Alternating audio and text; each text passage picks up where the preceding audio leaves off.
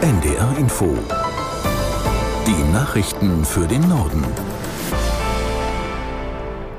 Um 12 Uhr mit Benjamin Kirsch. Die israelische Armee als auch die radikal-islamische Hamas haben ihre Angriffe fortgesetzt. In Israel sowie im Gazastreifen sind bisher jeweils mehr als 1200 Menschen ums Leben gekommen. Unser Korrespondent Jan-Christoph Kitzler aus Tel Aviv zur aktuellen Lage. Ja, es wurden weitere Luftangriffe geflogen auf Ziele im Gazastreifen. Dort ist die humanitäre Lage wirklich schlimm.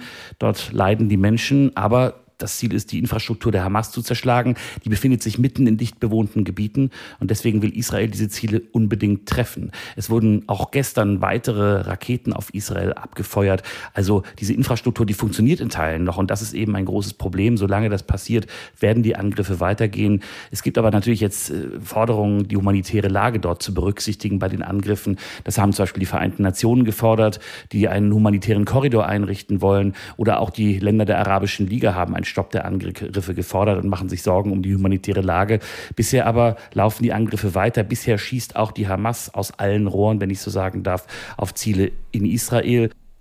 Der Bundestag hat den Terrorangriff der Hamas als barbarischen Gewaltakt verurteilt. Deutschland stehe solidarisch und entschlossen an der Seite Israels, heißt es in einem Entschließungsantrag, der mit den Stimmen aller Fraktionen angenommen wurde. Aus Berlin Birte Sönnigsen.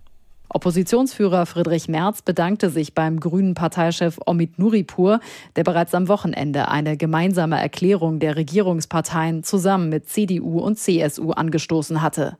Merz dankte auch dem Bundeskanzler für dessen Regierungserklärung. Gleichzeitig hat Merz der Regierung angeboten, gemeinsam den Kampf gegen Antisemitismus in Deutschland zu verstärken.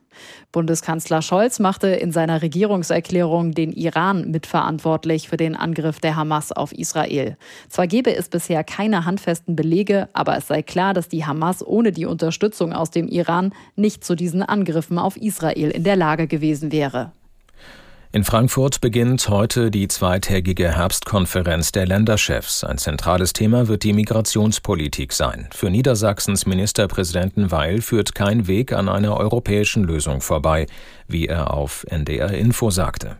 Was ich wirklich für entscheidend halte, ist das, was jetzt hoffentlich noch in diesem Jahr gelingt, nämlich endlich ein europäischer Asylkompromiss mit einer Sicherung der europäischen Außengrenzen und auch schon einer Differenzierung nach Chance auf Bleibe, Bleiberecht oder eben nicht an der Grenze. Das ist entscheidend.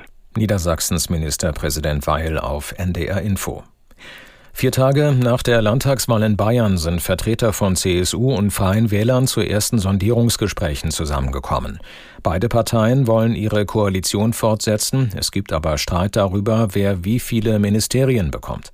Die Freien Wähler beanspruchen einen Posten mehr und begründen das mit ihrem Wahlergebnis von knapp 16 Prozent. Ministerpräsident Söder wiederum verlangt von den Freien Wählern ein klares Bekenntnis zur Demokratie. Das müsse auch in einem Koalitionsvertrag festgehalten werden.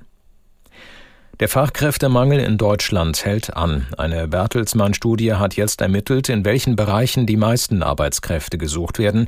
Dafür wurden Millionen Stellenanzeigen analysiert. Aus der NDR Nachrichtenredaktion Mareike Markosch. Spätestens seit Corona boomt der Onlinehandel. Entsprechend werden besonders in der Lagerlogistik dringend Leute gesucht. Und zwar gilt das für alle Bildungsniveaus. Es gibt also sowohl Stellenanzeigen für Hilfsarbeiter als auch für Menschen mit Uni-Abschluss. In den Städten sind vor allem Büro- und Sekretariatsfachkräfte gefragt. Allerdings zeigt die Studie auch regionale Unterschiede. In Schleswig-Holstein und Mecklenburg-Vorpommern zum Beispiel fehlen vor allem Verkäufer und Reinigungskräfte.